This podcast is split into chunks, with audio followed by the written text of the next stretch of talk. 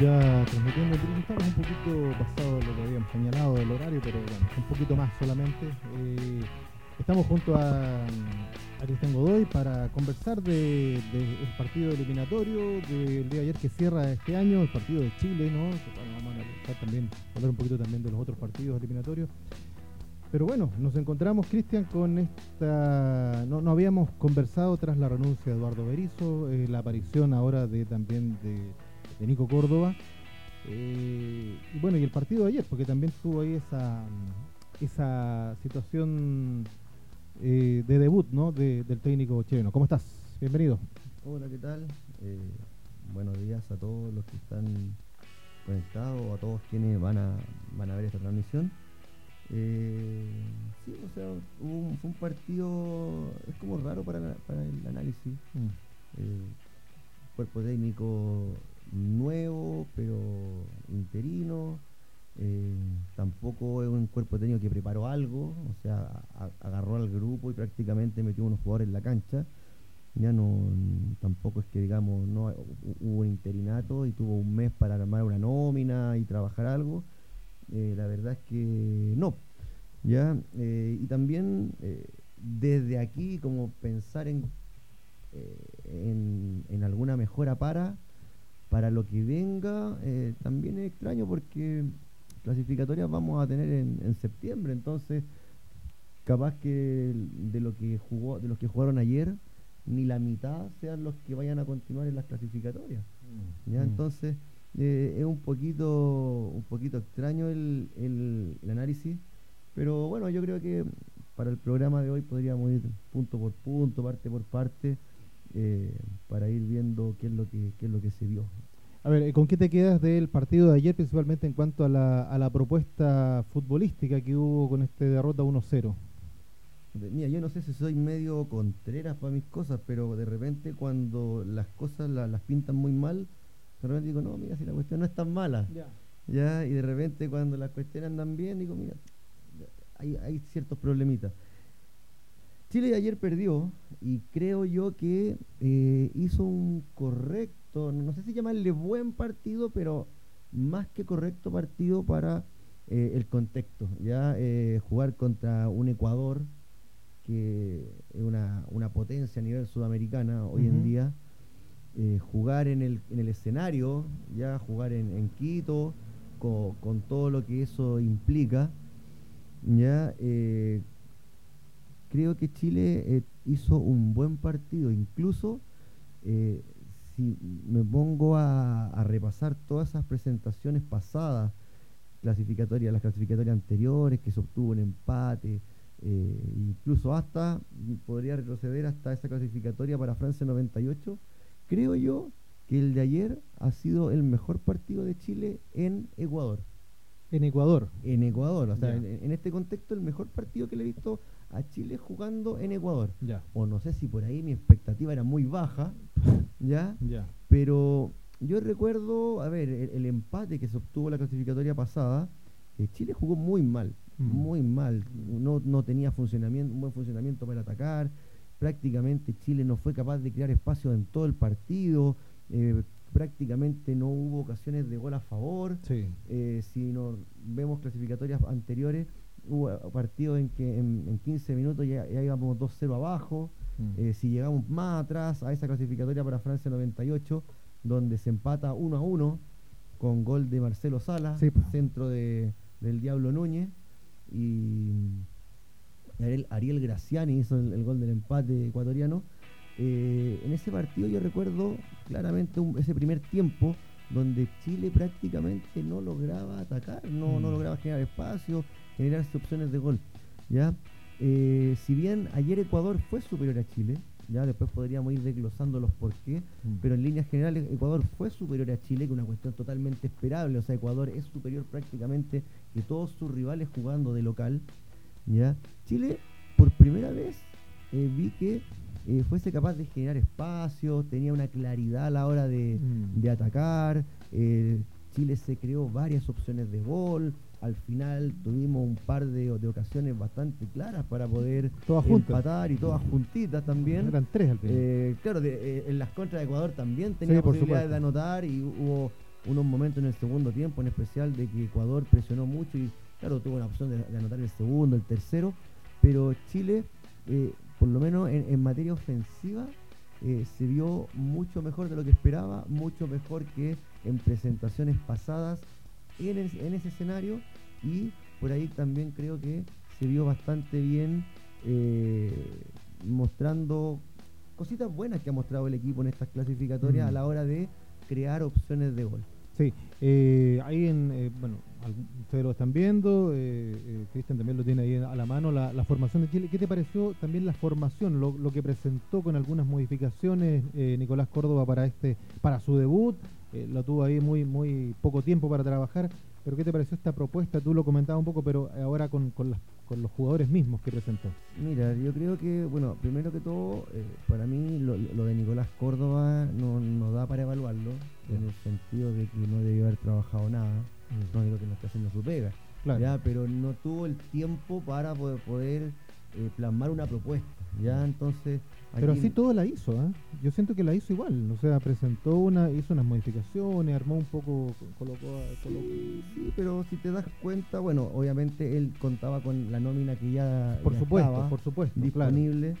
Eh, la última línea era la misma que venía jugando, mm. ya el, cambio fue por una cuestión de suspensión nada más pero entró Paulo Díaz que era el que venía haciendo la alternativa, que en otro partido fue lateral eh, él es central y jugó Paulo Díaz con, con Maribán, eh, Suazo por la izquierda, eh, Catalán como lateral derecho y ahora por ahí en, varias gráficas ah, por ahí aparece como una línea de 5 en el fondo, como que Loyola jugaba de lateral derecho, mm. ya no, no fue tan así, fue una línea de 4 bien marcada, cuando el equipo estaba marcando en un bloque, en un bloque bajo, de repente, claro, se metía algún jugador y quedábamos con una línea de 5, mm. em, pero, una, una, cuestión situacional más que todo. Pero Loyola siempre estuvo, yo lo vi muy, muy, más por delante de Catalán que, digamos, sí, como al lado de Catalán. Exactamente.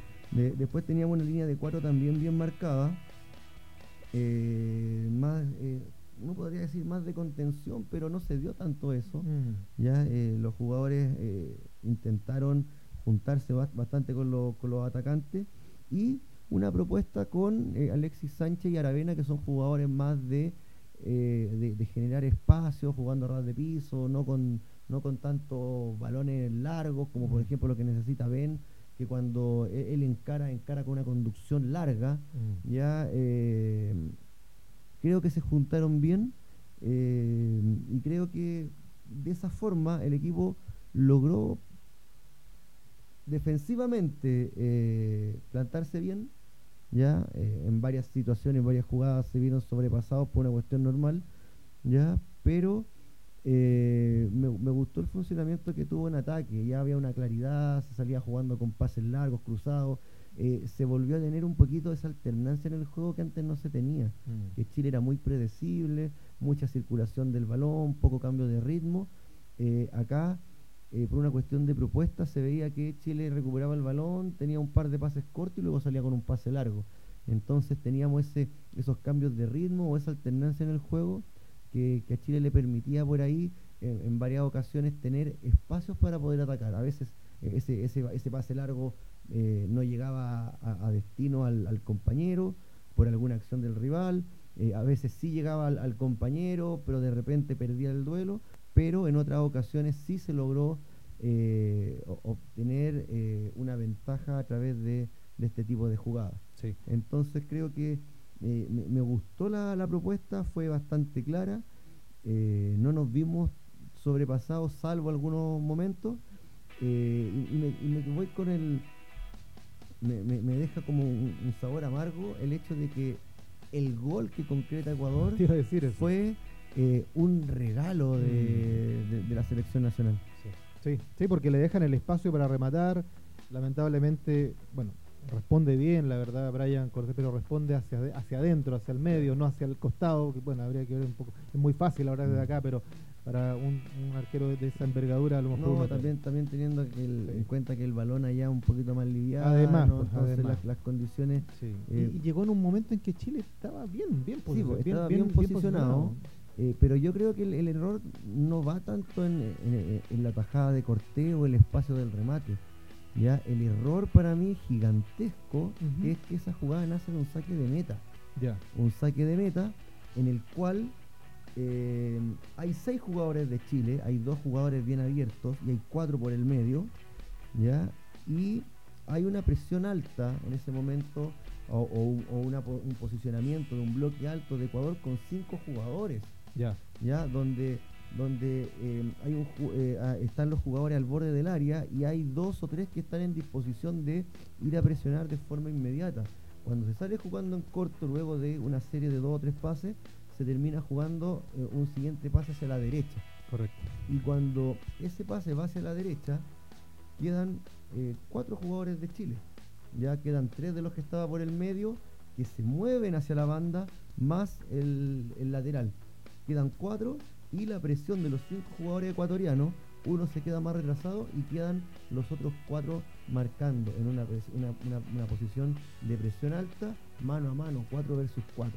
Una cuestión que era súper predecible antes de la ejecución del saque de meta, porque ya estaba a la disposición de los jugadores ecuatorianos, cinco jugadores en bloque alto y dos que estaban al borde del área, listos para ir a presionar de forma inmediata. Entonces, ahí hay un problema claro en la toma de decisión, porque si tengo cinco jugadores rivales que están listos para hacerme una presión alta, es un poquito absurdo salir jugando en corto. O sea, es, un error de escuela de fútbol. De escuela de fútbol, que si tengo un montón de jugadores encima voy a salir jugando cortito, eh, es lanzarle una bomba al compañero. Mm. Y, zafaron tres bombas, pero después cuando le llega al lateral, este juega un, un balón dividido eh, gana ese balón dividido un ecuatoriano porque también tenemos que tener en cuenta que no íbamos con nuestros jugadores grandes arriba, no estaba Damián Pizarro, no estaba Ben, o sea, la posibilidad de terminar ganando un balón dividido era bajo. Entonces al final se pierde el balón, eh, se da un pase en profundidad por parte del equipo ecuatoriano, las marcas no estaban bien tomadas porque estábamos en disposición de ataque eh, y se genera la, situación del remate. Mm, mm. Entonces, eh, para mí el regalo no va en la tajada de, Cortés. Cortés eh, mm, pudo haber hecho algo mejor, pero, pero resolvió una situación que era compleja para él. Ya por ahí alguien se le arrancó la marca, sí, se le arrancó la marca a alguien por ahí, está bien. Pero regalaste la situación para que se generase esa jugada. Entonces, eh, está bien, quizá había una disposición por parte del cuerpo técnico y de los mismos jugadores a intentar salir jugando desde el fondo, ras de piso, perfecto. Pero también tú tienes que interpretar qué es lo que está pasando en la cancha. Mm. Entonces, si no está la situación para jugar en corto, adelantemos la línea y salgamos jugando el, saque de meta en largo. ¿Ya? Entonces, eh, para mí eh, fue un regalo, fue un, un error un error en la toma de decisión consciente ya del jugador de intentar hacer algo que bajo las condiciones, el escenario que había para esa jugada puntual, no, no cabía por ningún motivo. No cabía. bueno, eh, yo, además eh, voy a sumar a eso, eh, y lo, noté y quiero que también un poco tú lo veas. hay una y, es un tema que viene no se viene arrastrando en este partido viene hace varios partidos el tema de la, de la definición la definición en el área cómo definir la jugada pero hubo una jugada particular en que eh, siento que a, tres jugadores, o a dos por lo menos, como que les, quemaba la pelota, incluido a Alexis, ¿me entiendes? Incluso que, que, que, como, o sea, en otra época, en otro tiempo, se resolvía de una manera mucho mejor. Sí, bueno, ahí en esa jugada, si no me equivoco, es Ben quien va por la izquierda eh, y, comienza a conducir como lo suele hacer, que empieza a acumular un poquito de marca y suelta el balón. ¿Ya? Eh, o, o, encuentra un claro de remate o acumula un poquito de marcas, que es fijar marcas y soltar. Con eso él capta marcas que eh, con, la, con lo cual libera a compañeros de marcación. Exacto. Ya es perfecto lo que hace. Le entrega el balón a Alexis y Alexis queda de frente. Mm. ¿ya? Y ahí, bueno, él, él, tiene una toma de decisión. ¿ya? Y eh, una opción, creo yo, que la, la, la más factible fue eh, efectivamente ese pase, porque deja a otro compañero con cierto ángulo, Dávila, exactamente, deja un compañero, eh, pero en posición de remate. Sí, sí, Lo deja en posición de remate y quizá una, posición de remate más cómoda que la que tenía él, que estaba más de frente, pero eh, quizás se sintió un poquito bloqueado. ¿Y mejor que la de Ben? Porque Ben también venía por el otro sector. Sí, pero pero ya venía con, varias marcas. Y Entonces, cuando tú vas viene un pase desde un sector, de, devolverlo al mismo. Mm. Eh, Además que eso le, genera hacer un movimiento aparte porque va perfilado hacia la derecha Alexis. Y claro, ve, en el perfil derecho ve que entra, viene entrando Dávila, le sale mucho más cómodo prolongar. y, lo, otro es que también la posibilidad de, finalizar esa jugada para Dávila era mucho más cómodo que para Ben, que es diestro y que estaba, mm. que estaba eh, a, perfil cambiado ahí, estaba por la, por la izquierda, mm. eh, iba a ser complejo acomodarse y más encima teniendo en cuenta que habían varios rivales en ese sector. Entonces yo creo que la, la decisión que tomó Alexis eh, termina siendo correcta. Ya, ya, y la ejecución también, porque deja a Dávila solo y no entendí por qué no, no, no, no, remató el arco. Ahí, entonces, bueno, a eso voy. Y, y, después la jugada siguiente, una situación más compleja, va y saca un remate de más lejos. Entonces ahí te das cuenta que... Como que el área eh, pesa, ¿eh? que quema mucho. Bueno, pero también hay que entender que un jugador que se está recién aceptando a la selección, esas son cuestiones que, que mm. pueden pasar y que justamente uno dice, bueno, eh, en los partidos amistosos hay que ir quemando eso.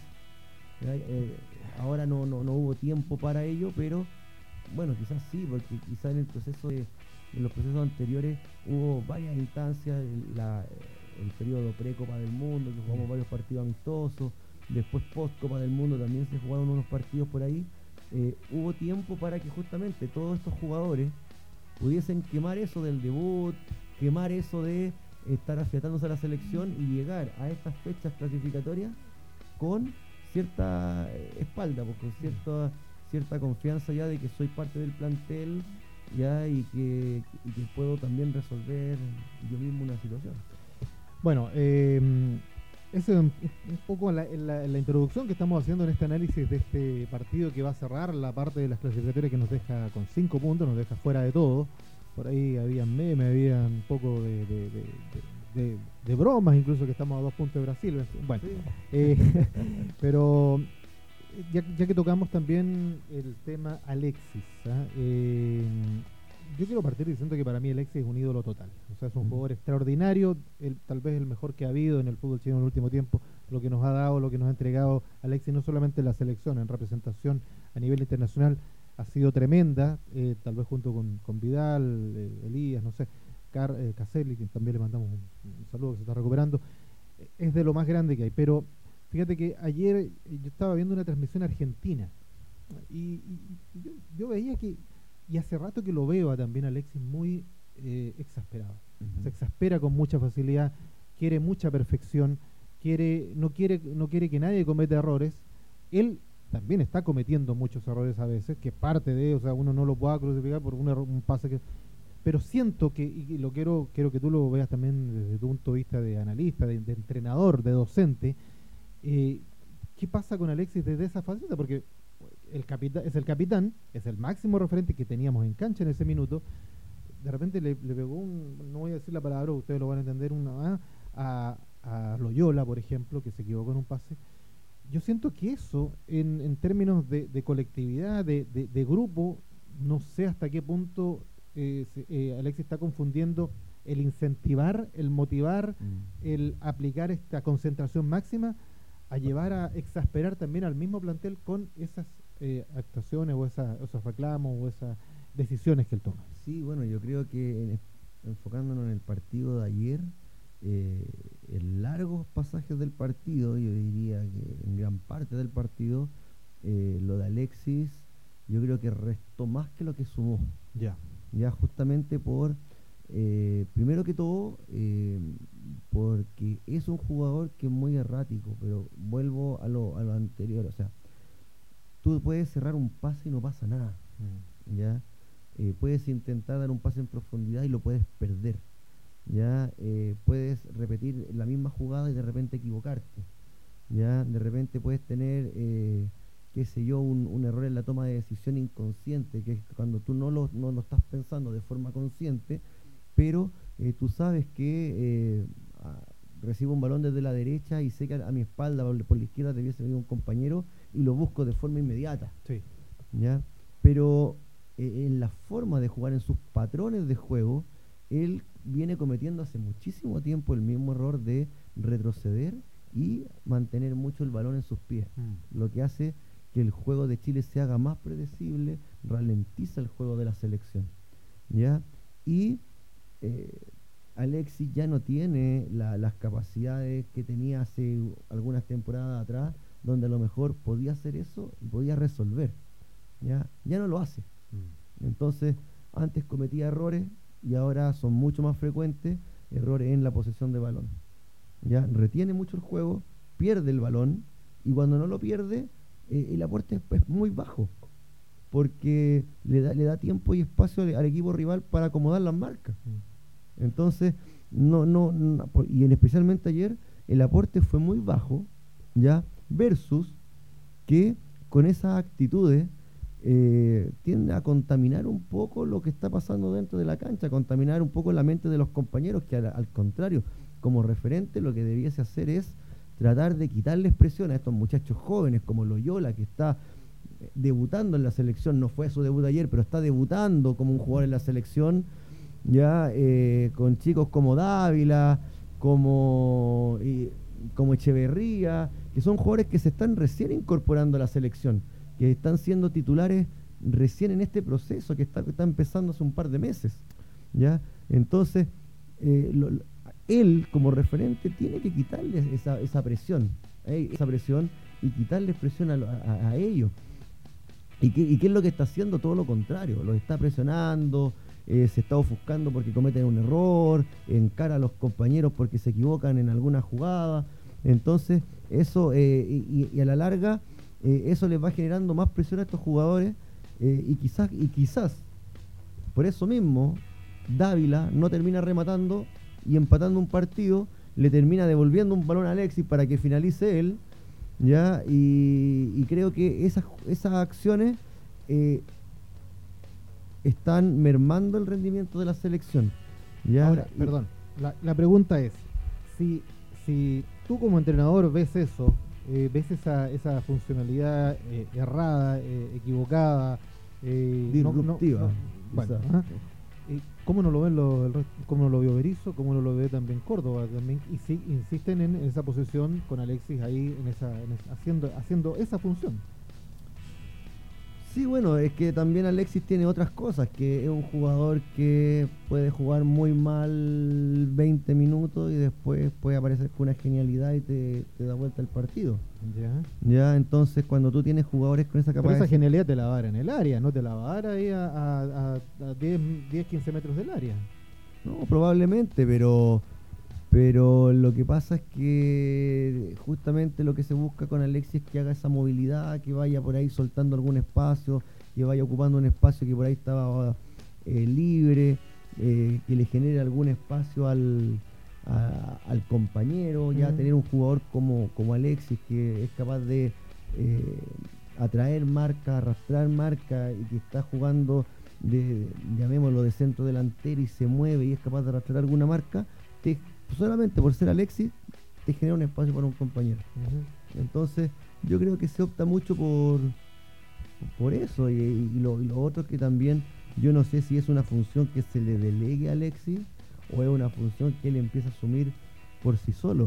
Ya, eh, Ah. si, si vemos el, eh, los tiempos de la, de la selección chilena, la, la buena, ya cuando habían partidos que por ahí no, no se resolvían, que, que el equipo iba perdiendo, Alexis comenzaba a cumplir esa función por sí solo.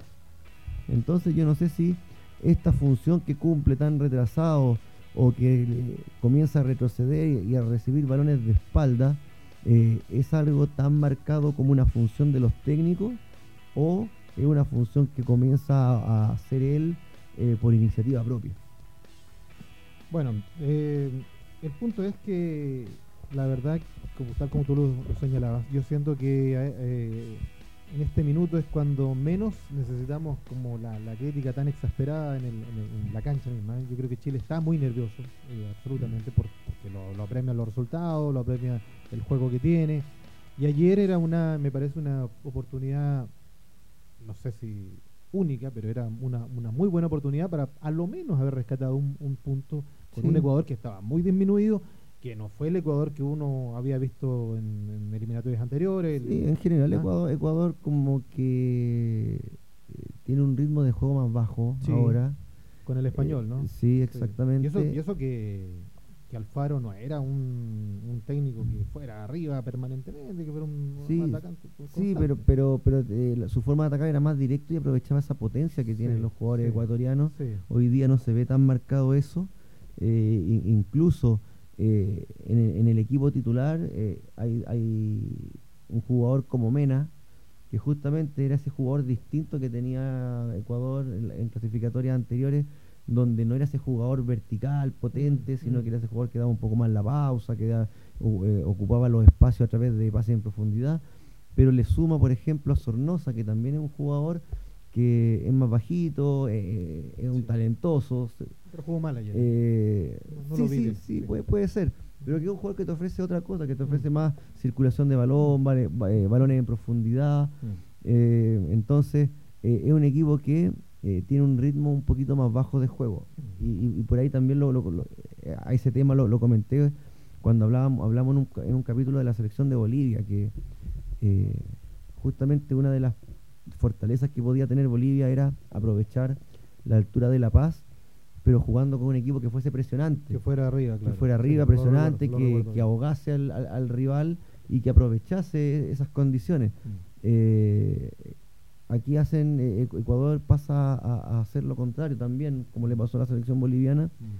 Eh, ahora, claro, Ecuador es una selección que está a buen nivel y que por lo menos con eso le alcanza para poder resolver varios partidos. Es la, es la selección que, que tiene el cuarto mejor rendimiento en estas clasificatorias ya está quinto por la resta de puntos, pero si no, eh, creo que yo que hay claramente cuatro selecciones que están teniendo un rendimiento superlativo por sobre el resto, que son Uruguay, Argentina, eh, Colombia y Ecuador. Mm. Ecuador un poquito cuestionado justamente porque tiene un ritmo un poco más bajo, ya y Colombia un equipo que no tiene un gran funcionamiento colectivo, ya las conexiones son pocas las que tiene eh, conexiones desequilibrantes, pero tiene una gama de jugadores, eh, de individualidades, que le permite resolver eh, de buena forma los partidos. Es la única selección invicta, tres triunfos, tres empates.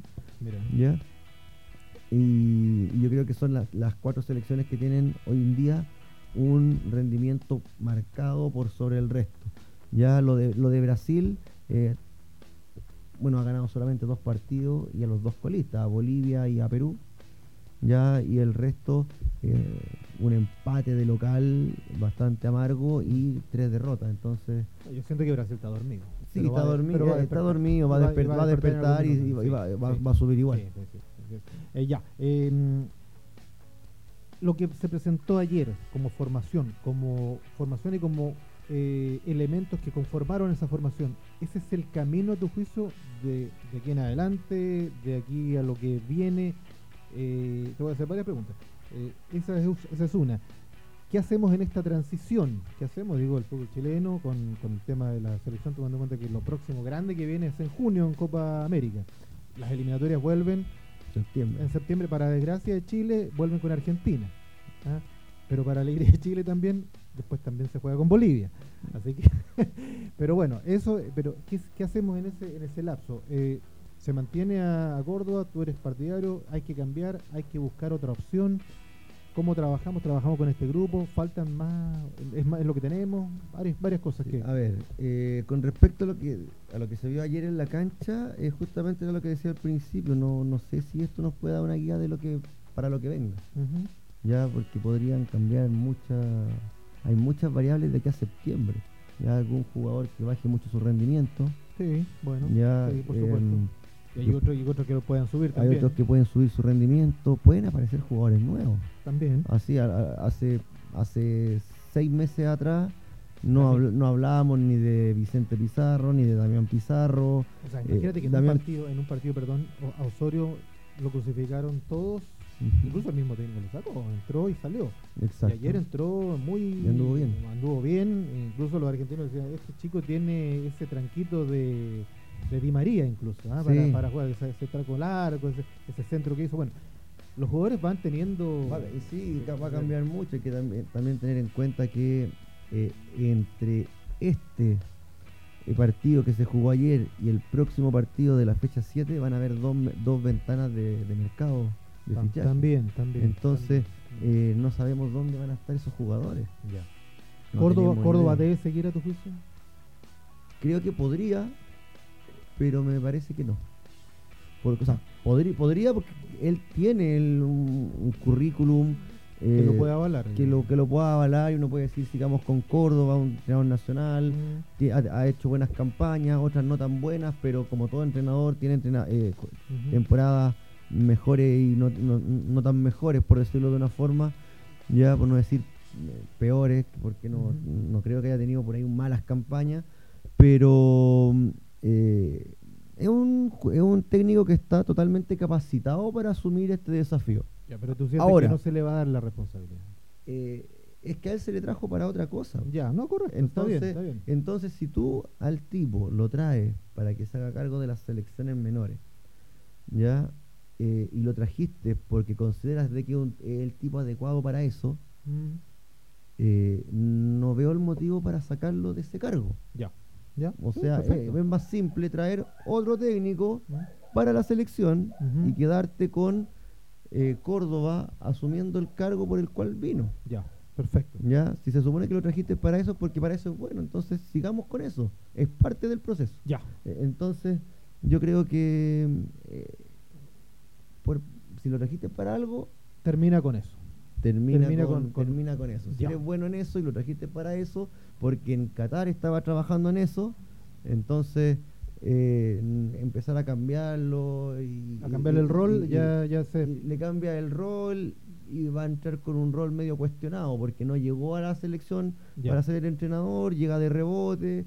eh, y ojo, la- eh, vamos a tener las dos primeras fechas dobles son bastante complejas.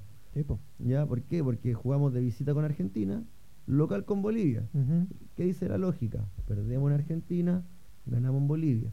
Y después viene en la otra fecha doble, no sé en qué orden, Colombia de visita, Brasil de local. Sí. Entonces Muy difícil. va a estar, está- eh, va a, está estar- bien. va a ser un, un Bueno. comienzo complejo. Para Chile a esta altura son todos los rivales difíciles, así que no Sí, hay- bueno, salvo Bolivia y Perú que se le ganó, bueno, el resto ya es complicado. Eh, entonces, a partir de hoy, Ahora, pero vea, Ya, eh. para volver un poquito al tema anterior, pero Ya. ¿qué es lo que veo en esta selección? Que pueden haber variaciones en rendimiento, pueden haber un montón de otros escenarios, jugadores que, que saltan a otro equipo, van a, como Mm. te dije, van a haber dos, dos ventanas de, de fichaje, pero veo más probabilidades de mejoras que de bajas. ya.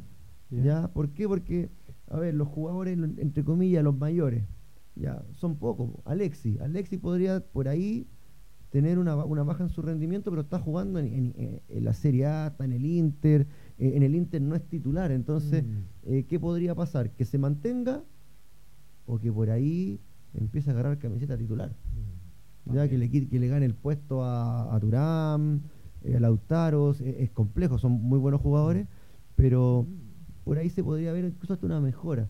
¿Ya? Pero con Eh, tanto torneo que tiene el Inter, en algún minuto va a tener que jugar. Sí, sí, va, a jugar igual, entonces por lo, Sí. por lo menos él se debiese mantener. Podría bajar su rendimiento por, algo- puntual, una lesión, con la edad que tiene, manejar un- el tema de una lesión, eh, empieza a mermar rendimiento.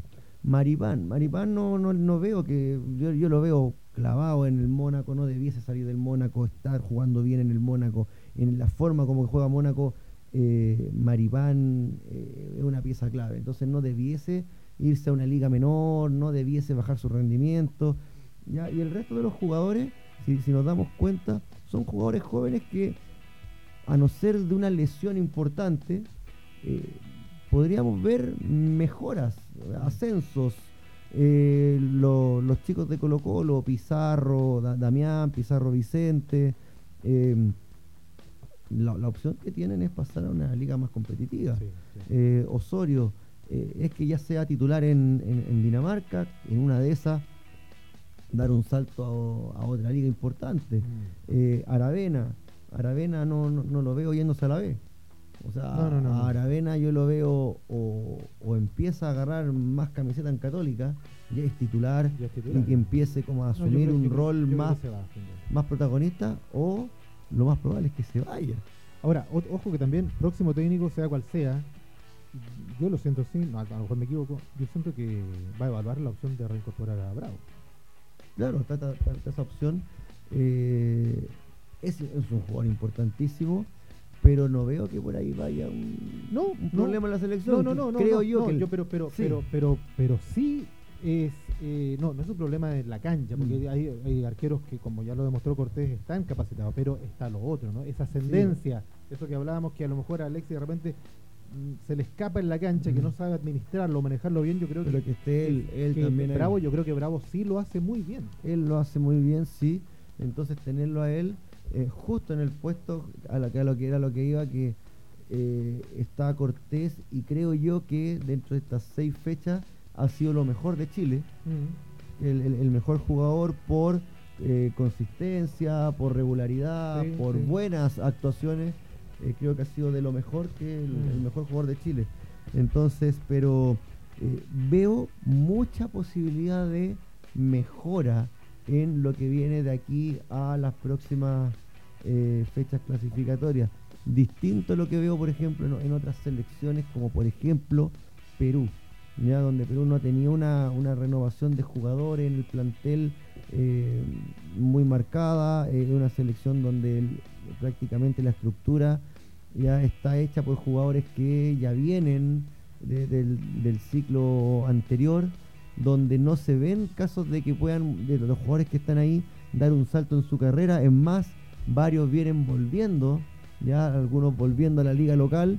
Entonces, eh, es, una, eh, eh, es un- lo mismo con la selección de, de Bolivia. Hay harto jugador joven, pero que no está teniendo cabida ya todavía eh, en, en- en la selección. Ya estuvo jugando el chico tercero, se estuvo jugando lo- el chico Henry Vaca, el chico Ramiro Vaca, eh, pero en otras posiciones como que no se ve una, una gran renovación y que esos jugadores vayan a tener un salto de calidad de aquí a septiembre. Sí. En cuanto a clubes, en cuanto a liga, eh, es un poco más reducido la, la- la- la- capacidad de exportación que tienen ellos de jugadores versus el, el caso nuestro. Entonces, ya te- creo yo que hay dos selecciones que tienen poca posibilidad de mejora, Perú y Bolivia. Y eso quiere decir que de lo- del resto uno queda afuera.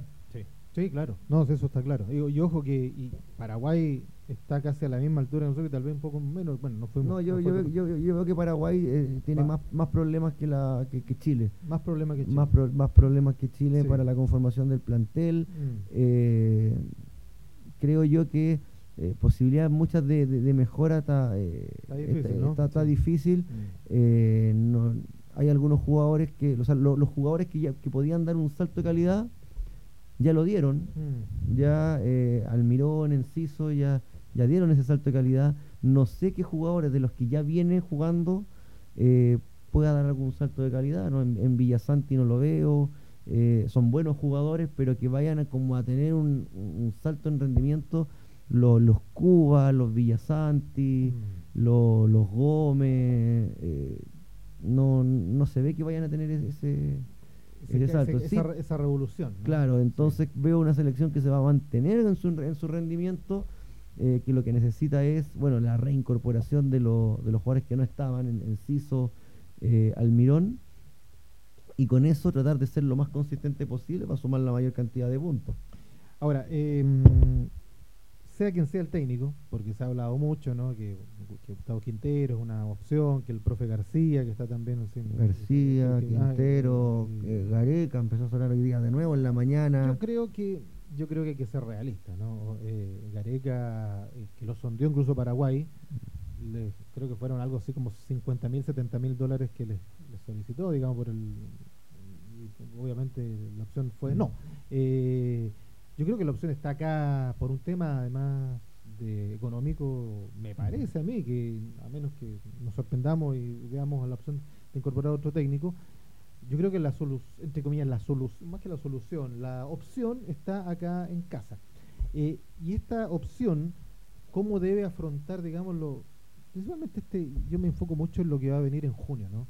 Que es un desafío ya con, con Rossi importante. El, desafío de junio te va a servir de Copa, como, de Copa América. Sí, pues, como antesala de, las clasificatorias para probar al equipo. Ya. Un equipo que se debiese empezar a armar con el equipo preolímpico, ya que va a jugar a, principios del próximo año.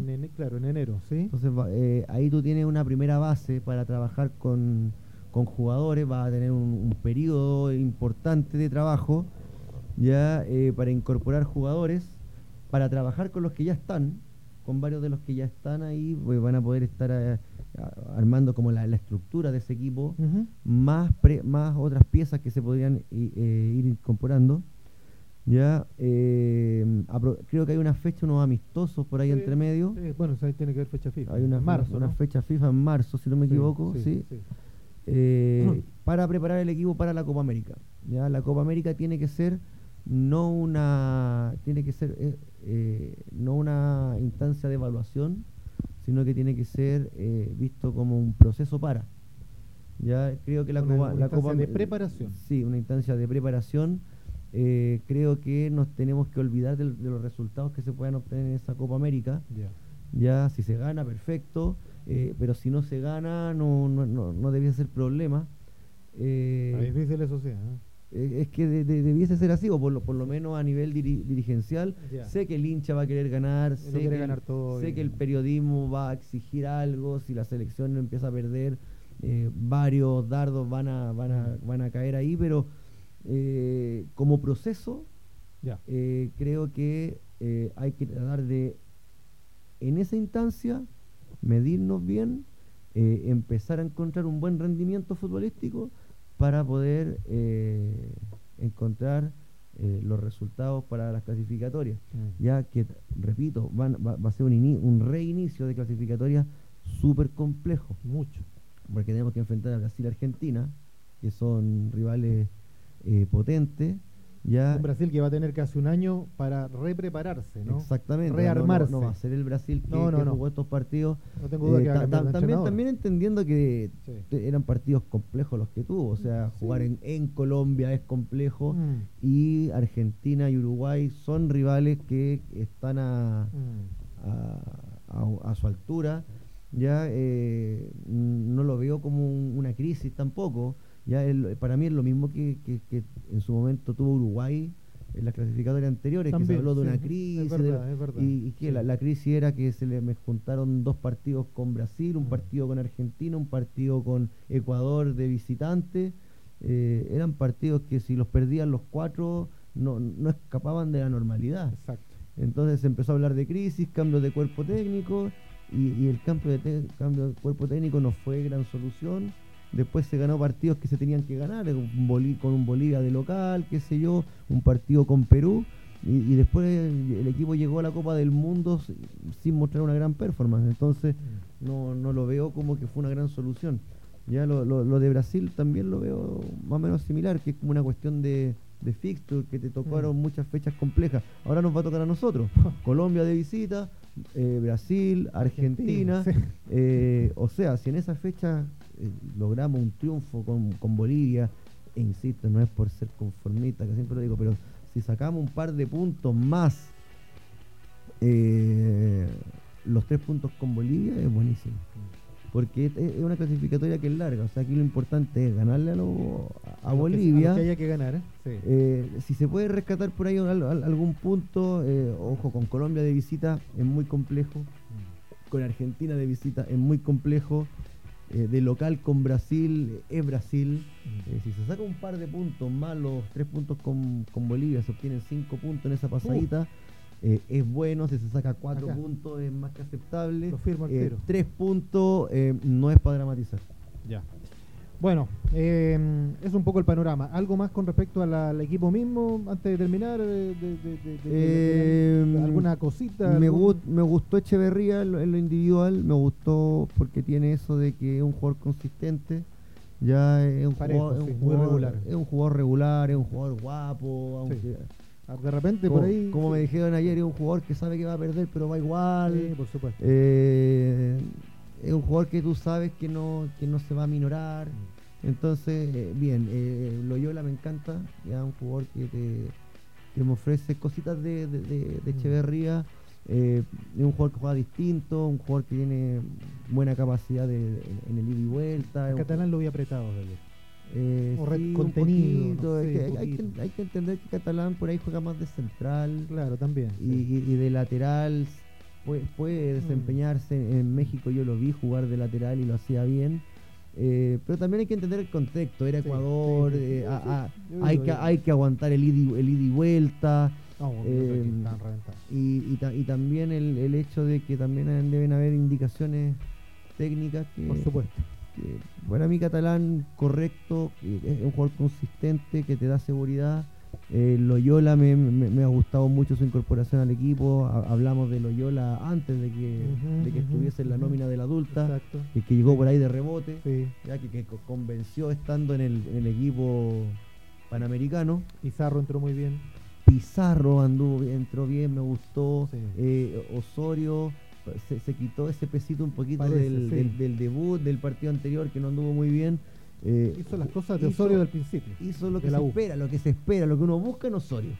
Ya, entonces eh, me gustó el partido de ayer de Paulo Díaz, buenísimo. Mm, ya eh, mostró buena solidez.